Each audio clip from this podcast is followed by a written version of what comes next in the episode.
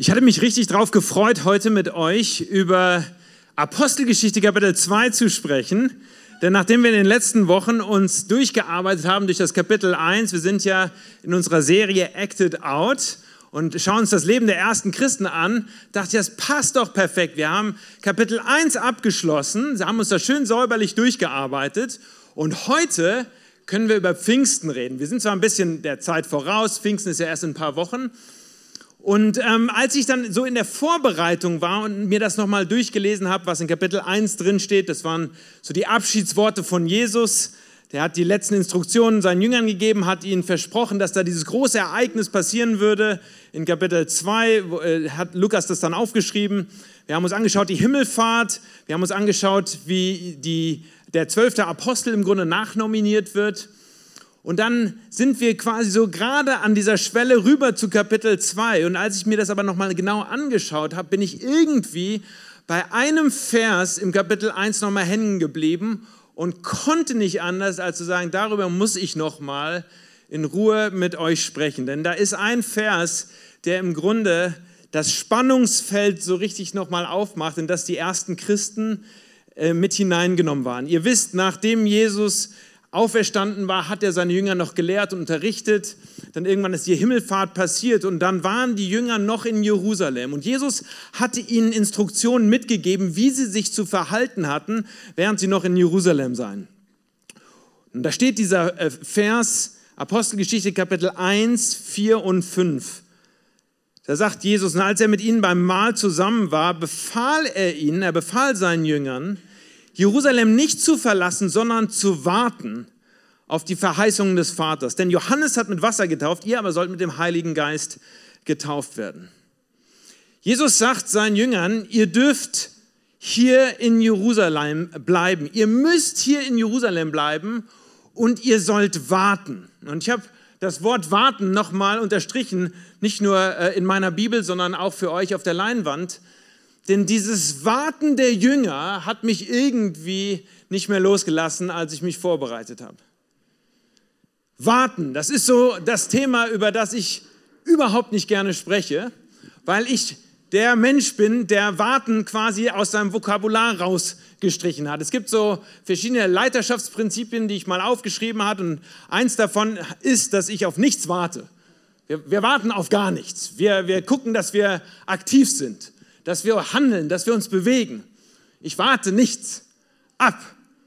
Und äh, wer das nicht glaubt, kann gerne mal mit meiner äh, Frau reden, wenn ich abends nach Hause komme und hungrig bin und soll dann warten auf das Abendessen. Das ist keine gute Kombination. Chris und warten. Ich war die letzte Woche mit Laura und Ruben unterwegs äh, am Flughafen. Wir waren zusammen in den USA.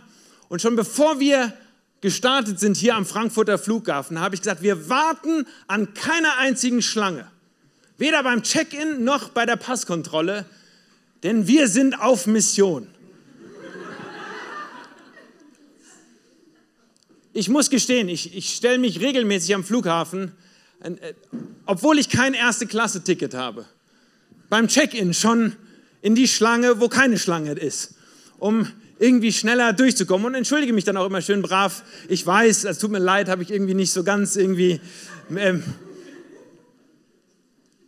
als wir gelandet sind in den USA, habe ich gesagt, es gibt nur eins, was wir jetzt als ersten Auftrag haben, und zwar an allen vorbei zu rennen, hin zur Passkontrolle. Bloß darf keiner anderer vor uns da stehen, damit wir da schnell durch sind. So, wenn ich heute über das Thema Warten mit euch spreche und es auch als ein geistliches Thema meine, nicht nur als wie wir unseren Alltag bestreiten, sondern es gibt auch ein geistliches Motiv, das Warten heißt, dann tue ich das nicht nur für euch predigen, sondern auch zu mir. Aber es ist genau das Spannungsfeld, was wir in Apostelgeschichte 1 äh, umblättern wollen, eigentlich schnell weiterlesen wollen. Eins ist im Grunde die Einleitung zu zwei. Und man will im Grunde ganz schnell hinkommen zu zwei, dass Pfingsten passiert. Und doch hängen da irgendwie ein paar Tage, ein paar Wochen dazwischen, wo den Jüngern gesagt wird, ihr sollt warten, ihr müsst warten, ihr sollt hier bleiben, still die Füße halten, dürften noch nicht in die ganze Welt rausmarschieren, wo sie ja irgendwo mal gehört hatten, dass das ihr Auftrag sei. Es gab den großen Missionsbefehl, geht hinaus in alle Welt, war doch erstmal hier warten angesagt. So darüber möchte ich heute mit euch sprechen, über, über Warten und was das vielleicht auch mit unserem eigenen Leben zu tun hat. Wenn es ein, ein biblisches Bild gibt, um Warten zu beschreiben, im Alten Testament, dann ist es diese Szene, diese Episode, wo das Volk Israel in der Wüste ist. Ihr kennt die Geschichte davon, dass Moses gekommen ist und das Volk Israel hinausführen wollte aus der Gefangenschaft, aus der Sklaverei in Ägypten. Nachdem sie 400 Jahre verknechtet waren, will er sie rausführen in das verheißene Land. Aber es gibt einen Zwischenraum zwischen Ägypten und dem verheißenen Land und dieser Zwischenraum wird als Wüste bezeichnet. Tatsächlich ist das auch keine ganz kleine Periode, die das Volk Israel sich in der Wüste wiederfindet. 40 Jahre hängen sie im Grunde zwischen dem Alten und dem Neuen. Und ganz häufig ist die Botschaft, warten auf das verheißene Land noch nicht das Land betreten, sondern ihr müsst aushalten. Die Wüste steht für Öde. Die Wüste steht für Trockenheit. Die Wüste steht auch für eine gewisse Beschwerlichkeit. Als das Volk Israel ausgezogen ist mit Sack und Pack, Kind und Kegel haben sich aufgemacht, große Reisetruppe und wollten eigentlich durchmarschieren. Und dann finden sie sich in der Wüste wieder. Es ist, es ist staubig, es ist trocken, es ist schwer. Sie müssen ihre Sachen schleppen. Sie haben keine Versorgungs, keinen richtigen Versorgungsplan. Sie sind noch nicht irgendwie im Ackerbau angekommen, sondern sie sind im Grunde noch mit Reisegepäck und Reiseproviant unterwegs. Und wenn es jemand gibt im Alten Testament, mit dem ich Mitleid habe, dann ist es Moses, der Leiter der irgendwie versuchen muss, positiv zu bleiben und zu motivieren, während man wartet und während man im Kreis läuft. Für, für einen Leiter gibt es nichts Schlimmeres, als im Kreis zu laufen. Ähm, Leiter wollen irgendwie nach vorne und wollen einen Berg einnehmen oder eine Stadt erobern oder irgendwie gucken, wie sie weiter vorankommen. Und für Moses im Grunde mit dem Volk Israel Kreise äh, zu drehen, Schleifen zu drehen, war furchtbar. Und dann musste er sich das Gejammer anhören des Volkes Israel. Die haben gejammert. Ich habe mal tatsächlich jetzt hier in Vorbereitung für, für diese Predigt, habe ich mal alle Stellen der Konkordanz mir nachgeschlagen zum Thema Jammern in der Wüste vom Volk Israel. Meine Liste, ich könnte sie euch jetzt vorlesen, da müsste ich einiges scrollen hier durch mein iPad durch. Denn das Volk Israel hat gejammert und gestöhnt als sie in dieser Wüste unterwegs waren. Da gibt es eine Szene in 4. Äh, Mose, Kapitel 20, wo sie hinkommen äh, und, und zu Mose und Aaron und ihrem Unmut Luft machen und sagen, wären wir doch besser ums Leben gekommen. Wir wären lieber gestorben, als mit dir in die Wüste zu kommen. Wozu habt ihr das Volk des Herrn in diese Wüste geführt? Doch nur um uns und unser Vieh verdursten zu lassen. Warum habt ihr uns aus Ägypten geholt und uns an diesen schrecklichen Ort gebracht? Hier wächst gar nichts. Kein Getreide, keine Feigen, keine Trauben, keine Granatäpfel, nicht einmal Wasser gibt's hier. So haben sie rumgejammert und gestöhnt und gesagt, wir wollen alles, nur nicht weiter hier an diesem Ort sein und warten. Wir wollen eigentlich weiterziehen und irgendwie verheißenes Land betreten. Als ich diese Szene so äh, vor Augen hatte und durchgegangen bin, dachte ich an, an, zwei, an zwei Stühle. Und ich, äh, wir sind ja im Theater, deswegen können wir ruhig mal hier ein bisschen Bühne bauen.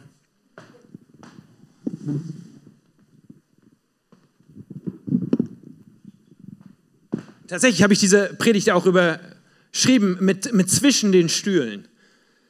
Denn das ist das Bild, das ich vor Augen habe, wenn ich mir das Volk Israel anschaue äh, in der Wüste, dass sie sich im Grunde zwischen den Stühlen befinden.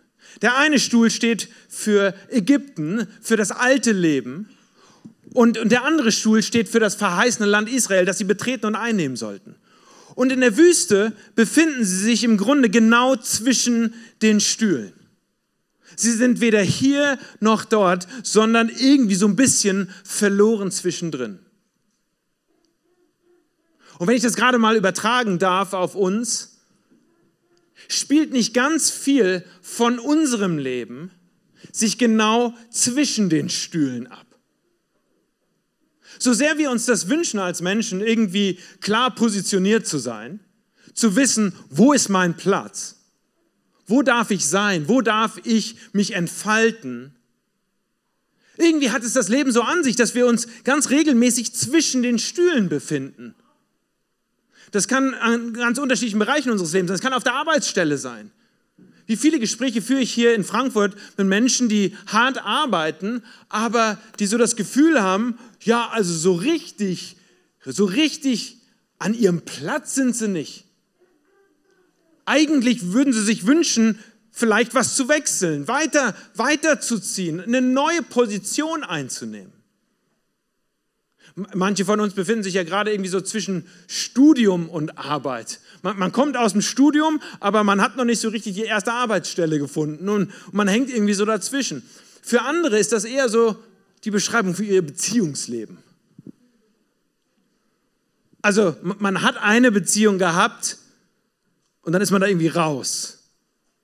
Und dann ist da aber irgendwie noch nicht eine neue Beziehung. Und, und man, man, man man steht irgendwie dazwischen und fühlt sich so ein bisschen verloren. Zu, zu wem gehöre ich eigentlich? Wer ist eigentlich der Partner an meiner Seite? Also der Alte ist es, ist es nicht mehr. Aber wer ist eigentlich der Neue? Das ist aber nicht nur Zwischenbeziehungen, es kann sogar in einer Beziehung der Fall sein, dass man sich zwischen den Stühlen fühlt. Man ist in einer Beziehung drinne, vielleicht sogar in einer Ehe. Und, und am Anfang war man ganz positioniert und war ganz klar positioniert, das ist der Partner und ja, das ist gut und wir stehen zueinander, wir haben Ja gesagt. Wir standen irgendwann vorm Traualtar und saßen gemeinsam rechts und links nebeneinander in der Kirche und haben Ja gesagt zueinander. Aber irgendwie ist das noch nicht so richtig so das volle Leben, Eheleben in Fülle, wie ich mir das so vorgestellt habe. Man kann sich auch in einer Beziehung zwischen den Stühlen fühlen und vielleicht wünschen, irgendwie weiterzukommen. Vor ein paar Wochen habe ich äh, mich mit einem Makler, einem Immobilienmakler hier aus Frankfurt unterhalten und irgendwie hat er am Telefon so gestöhnt, dass er was ist denn los? Und dann sagte er, ja, ich muss gerade irgendwie wieder warten. Ich, äh, Angebote rausge rausgeschickt und jetzt warte ich, ob es da irgendwelche Rückläufer gibt. Und, und, dann hat er mir so in kurzen Szenen beschrieben, wer im Grunde der Maklerjob ist immer so warten. Also du machst nur ein paar Abschlüsse im Jahr, die sind dann recht ordentlich, aber zwischendrin hängst du immer so irgendwie so halb schief im Wind und bist am Warten. Für, für manche ist das vielleicht auch eine Beschreibung ihres geistlichen Lebens. Vielleicht sind einige von euch hier, die vielleicht auch mal in ihrem Glaubensleben ganz genau wussten, wo sie sich befinden, wo sie stehen. Und zwar, als sie angefangen haben zu glauben und angefangen haben, sich für, für Gott äh, zu öffnen und vielleicht eine Bibel zu lesen und vielleicht Gemeinschaft mit anderen Christen zu haben, da war das irgendwie so ganz klar, das ist jetzt meine Position, das ist, was ich bin, das woran ich glaube, das ist, das ist was mich ausmacht, das, ist, das sind meine Werte und das sind meine Prinzipien. Und dann aber so über Zeit ist es irgendwie nicht mehr so klar. Und man hat noch nicht so ganz vielleicht den neuen Platz gefunden. Man steht irgendwie so zwischen den Stühlen. Ich weiß nicht, ob ihr euch da irgendwie schon in irgendeinem dieser Szenen so wiederfinden könnt. Aber wenn es euch nur ansatzweise so geht wie, wie mir, dann hasst ihr es, zwischen den Stühlen zu stehen. Gibt es hier irgendjemand, der auch nicht gerne wartet? Okay, ich sehe zwei Hände, drei Hände. Okay, 30, 40 Hände. Ich hasse es, irgendwie so dazwischen zu hängen. alles in meinem Wesen, alles in meinem Charakter sagt, positionieren. Ganz viel auch von meinem, von meinem, meinem geistlichen Dienst mit Menschen ist, ist es auch, Leute herauszufordern, sich zu positionieren, nicht irgendwie so. Weil es strebt in uns irgendwie alles danach, einen Platz zu finden. Ich kann mich erinnern, dass bevor ich angefangen habe, bei Kirche in Aktion zu arbeiten und wir diese Arbeit hier in Frankfurt gestartet haben, vor acht, jetzt fast neun Jahren, dass ich da auch so eine Zeitperiode hatte, wo ich zwischen den Stühlen war. Ich war, ich war noch in einem Job drinne, also äußerlich war ich noch in einem Job drinne, aber innerlich hatte ich mich im Grunde schon so weiter bewegt. Aber ich wusste noch so, nicht so richtig, wo es weitergehen würde. Und das war, das war eine unglaublich anstrengende Zeit. Wer mehr wissen will, kann meinen Bruder fragen. Mein, mein Bruder war in Mainz damals äh, Pastor in, und hat dort die Kirchenarbeit geleitet und, und, äh, und den habe ich jeden Tag angerufen und die Ohren voll gejammert über all das, was schwierig ist und was ich mir irgendwie so wünschen würde, dass es anders wäre.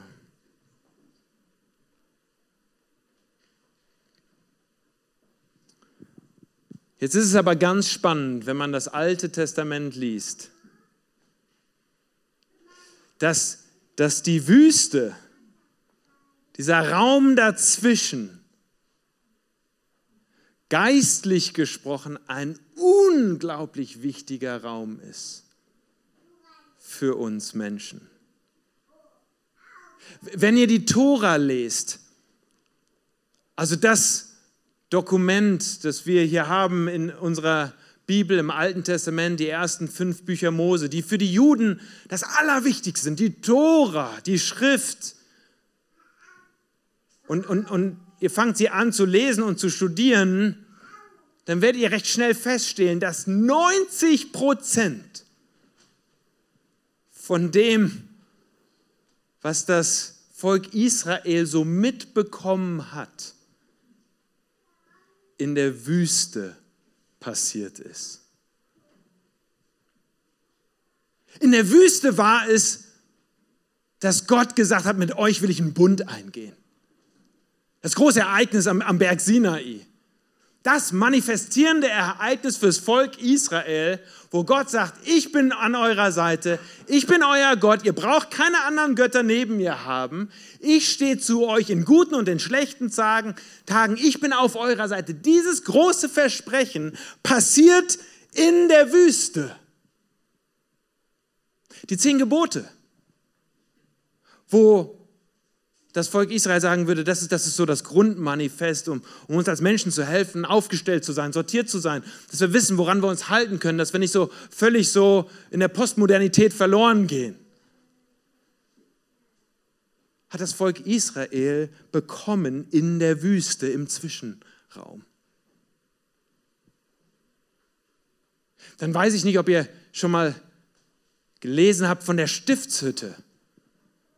Also während das Volk Israel unterwegs war und durch die Wüste gewandert ist, dann, dann gab es dieses Zelt. Das, das war nur ein einfaches Zelt, kein, kein großer Tempel, kein großes Gebäude, sondern es war ein einfaches, ein einfaches Zelt. Und dieses Zelt war so im Grunde das Zentrum, während sie unterwegs waren. Es war immer so in der Mitte und uns wird beschrieben, dass, dass Gott mitten präsent war in der Stiftshütte und drumherum die Herrlichkeit Gottes strahlte. Eine Wolke, die das symbolisierte.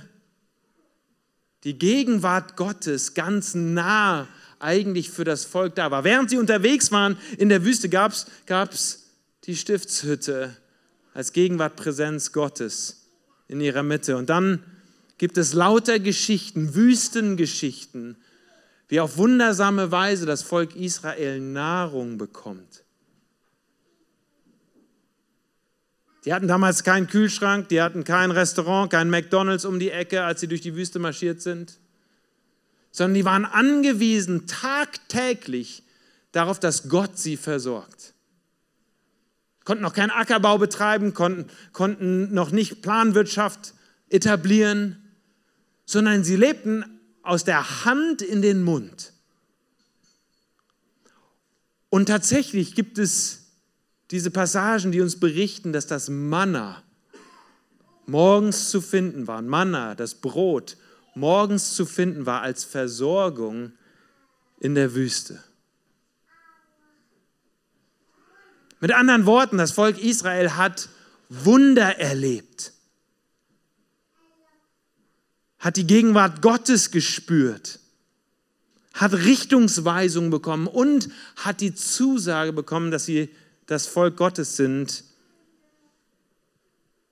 in diesem Zwischenraum, zwischen den Stühlen.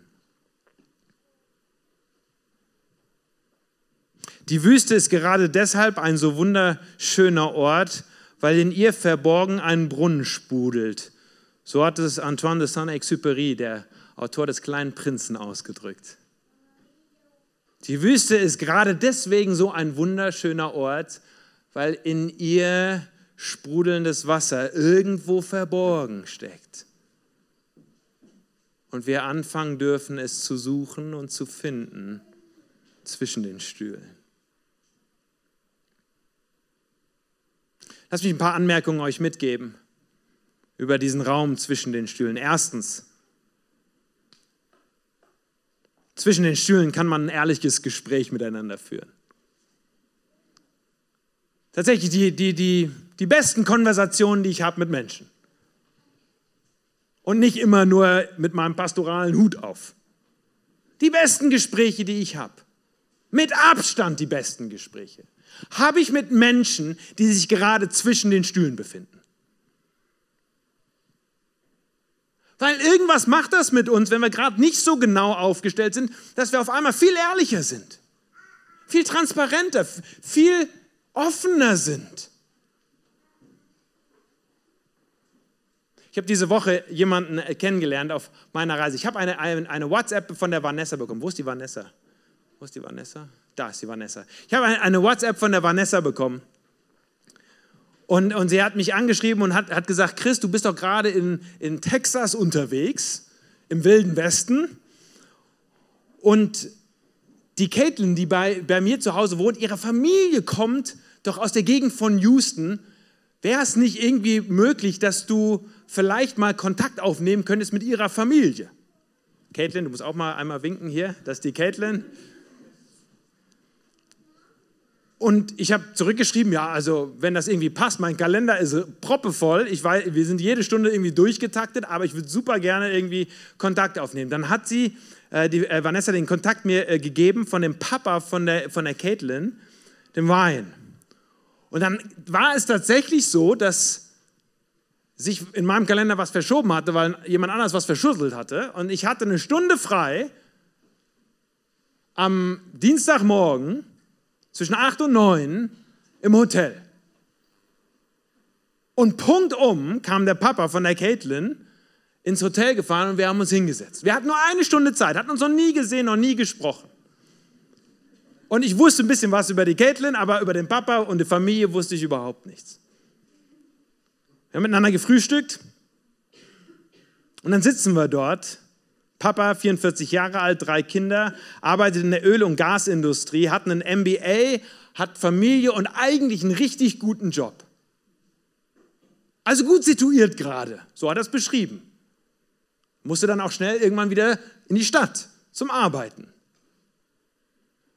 Aber recht schnell hat er mir gesagt, dass da gerade so einiges in seinem Leben am Umbruch ist.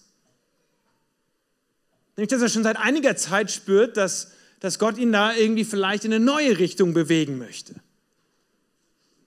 Und er angefangen hat, nebenberuflich irgendwie auch nochmal zu studieren, um an die Uni zu gehen. Als Vater mit vollem Job, mit drei Kindern. Und angefangen hat auch noch Theologie zu studieren.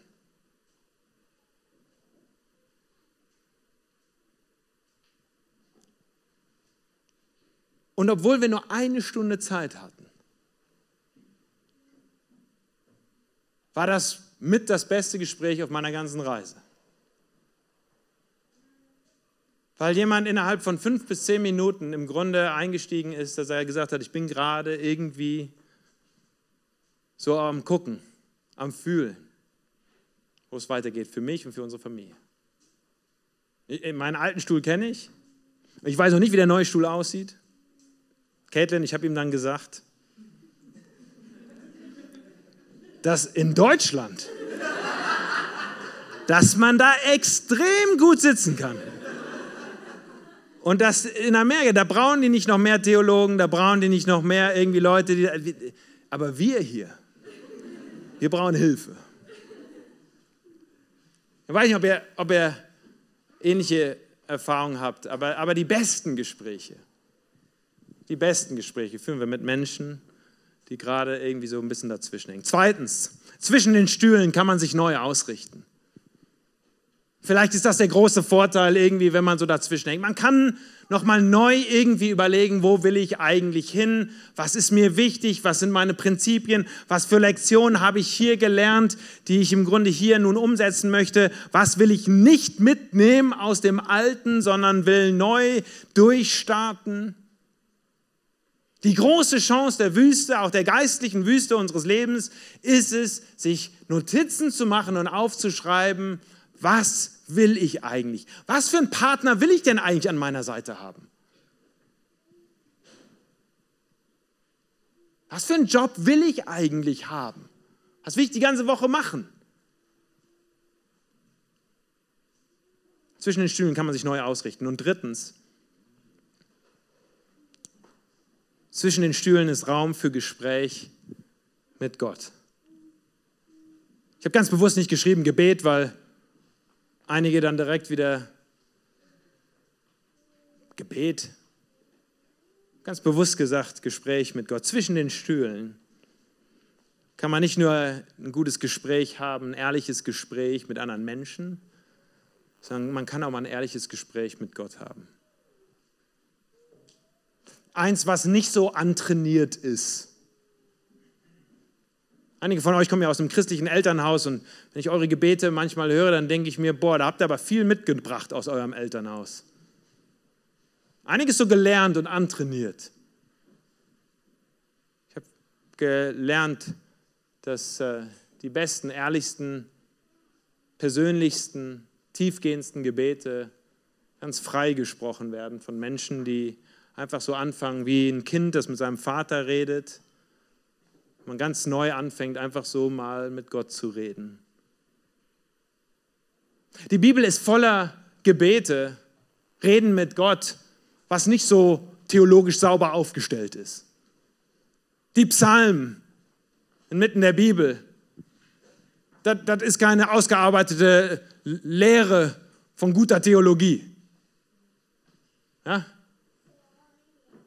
Denn da drücken Menschen, Männer und Frauen drücken aus, was sie im Grunde an schwierigen Dingen haben, die sie gerade versuchen durchzuarbeiten, die sie versuchen irgendwie gerade klar zu bekommen in ihrem Leben und, und die, die klatschen es einfach so hin.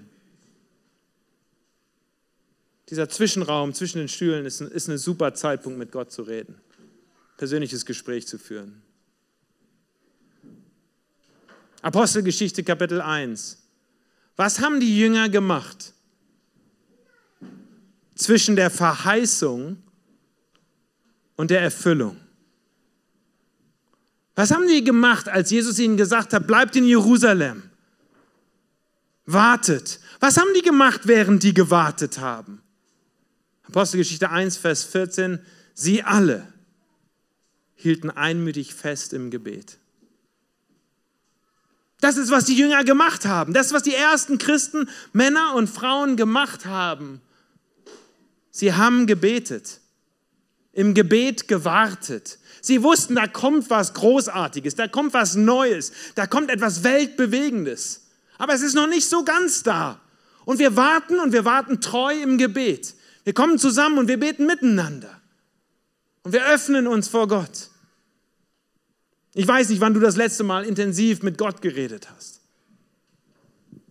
Oder wann hast du das letzte Mal laut mit Gott geredet? Eines meiner Tipps Überhaupt ist es laut zu lernen, auch zu beten. Nicht nur so leise vor sich hin zu murmeln oder abends, wenn man im Bett liegt, halb weg zu dösen, was auch schön ist, sondern zu lernen, auch laut ein Gebet auszusprechen.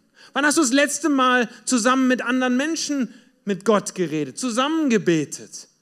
Christen beten zusammen, Christen treffen sich auch gemeinsam, um mit Gott zu reden. Wir haben gesagt in der, dieser Serie Acted Out, dass wir lernen wollen von den ersten Christen. Da lesen wir ständig und ständig in der Apostelgeschichte. Sie kamen zusammen und sie lobten und priesen Gott. Sie dankten ihm.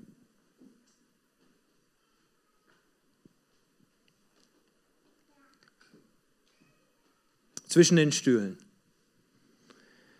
Die Wüste zwischen den Stühlen. Nicht genau positioniert zu sein und doch etwas mitzubekommen, was vielleicht geistlich ganz, ganz wichtig ist für unser Leben. Ich möchte jetzt überleiten und mit euch gemeinsam das Abendmahl feiern. Abendmahl im Neuen Testament kommt aus dem Alten Testament heraus. Und zwar genau aus dieser Szene in der Wüste. Als das Volk Israel da unterwegs war,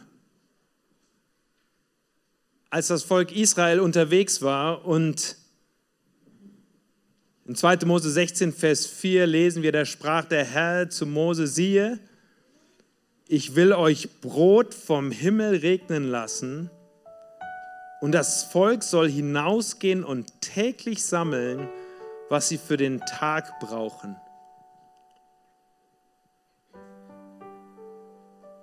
Das Manna war Wüstennahrung. Und in gewisser Weise im Neuen Testament, als Jesus das Abendmahl stiftet und einführt, ist es auch die Nahrung für die Reise. Im Neuen Testament, um den Bogen zu schließen, finden wir auch eine Theologie davon, dass wir auf einer Reise sind als Menschen und als Christen. Theologen beschreiben das über das Reich Gottes als es ist da, aber es ist auch noch nicht da. Es hat angebrochen, aber es ist noch nicht komplett in seiner Fülle da. Paulus schreibt ganze Briefe darüber, wie er versucht, dieses Spannungsfeld auszudrücken. Ja, da ist, da ist schon irgendwie was in Bewegung hier, Himmel auf Erden, das Himmelreich Gottes auf Erden angebrochen, aber es ist irgendwie alles noch nicht so wunderbar, wie wir es uns vorstellen, sondern eigentlich wissen wir, dass es da noch eine Zukunft gibt, die noch besser ist. Ein neuer Himmel, eine neue Erde. Und er schreibt in äh, Römer Kapitel 8, die Schöpfung sehnt sich danach, schreit danach, dass endlich die Erlösung kommt.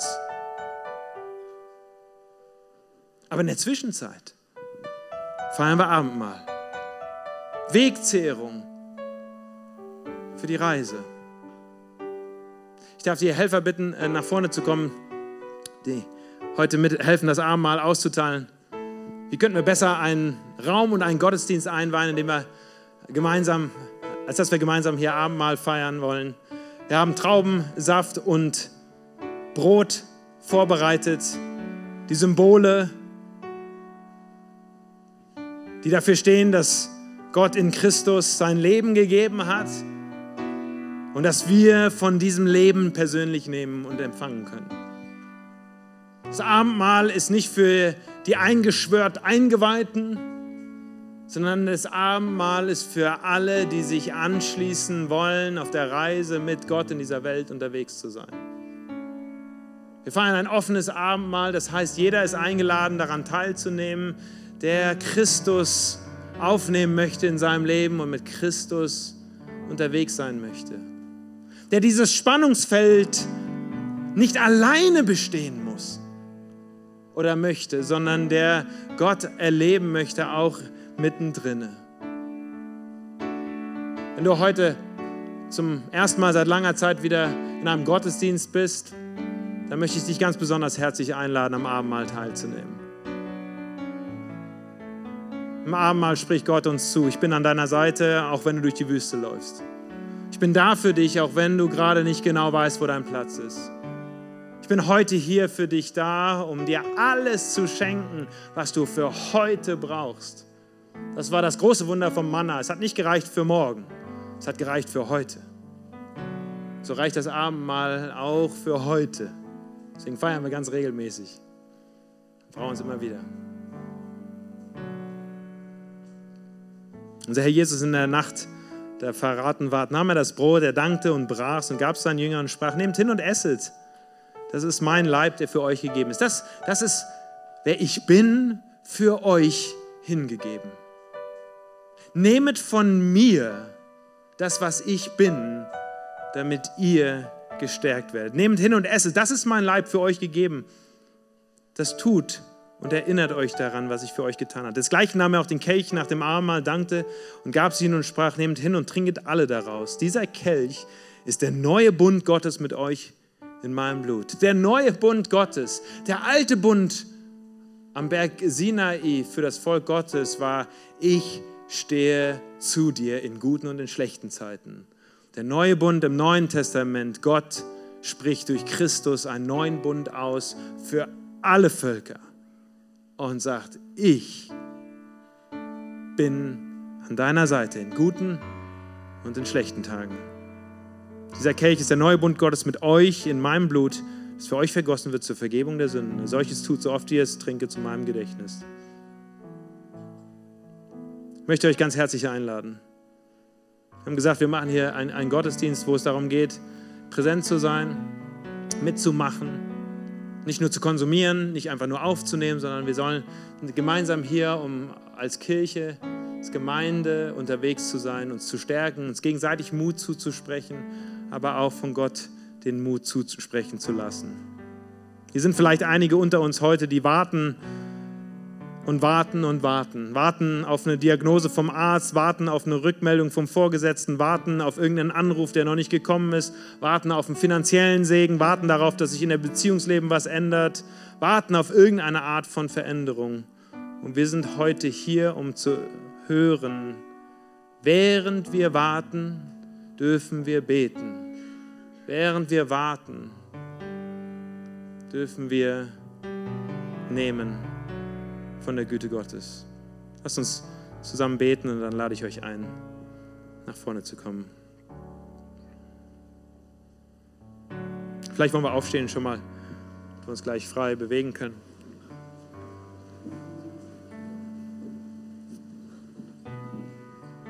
Lieber Herr, du hast deinen Jüngern in Jerusalem zugesprochen, dass sie, dass sie mal warten sollen, dass sie innehalten müssen, so sehr sie sich gefreut haben und gesehnt haben nach dem, was dann passieren würde an Pfingsten, sollten sie warten und auch mal diese Spannung und dieses Spannungsfeld aushalten. Hey, ich gehe davon aus, dass einige heute hier sind, diese, für die das nicht nur Theorie ist und für die das nicht nur irgendwie eine biblische Geschichte ist, sondern die das ganz real in ihrem Leben wahrnehmen, spüren, dass das einfach eine Zerrissenheit ist da auch in ihrem Leben. Nicht nur extern, sondern auch intern fühlen sich hin und her bewegt und gerissen. Und Herr, ich bete darum, dass du jetzt in diesen Augenblicken durch deinen Geist zu uns sprichst und unser Herz berührst und jedem von uns hier heute zusprichst, dass du da bist, präsent bist, auch zwischen den Stühlen. Danke, Herr, dass du alles gegeben hast, damit wir Leben haben. Amen. Amen.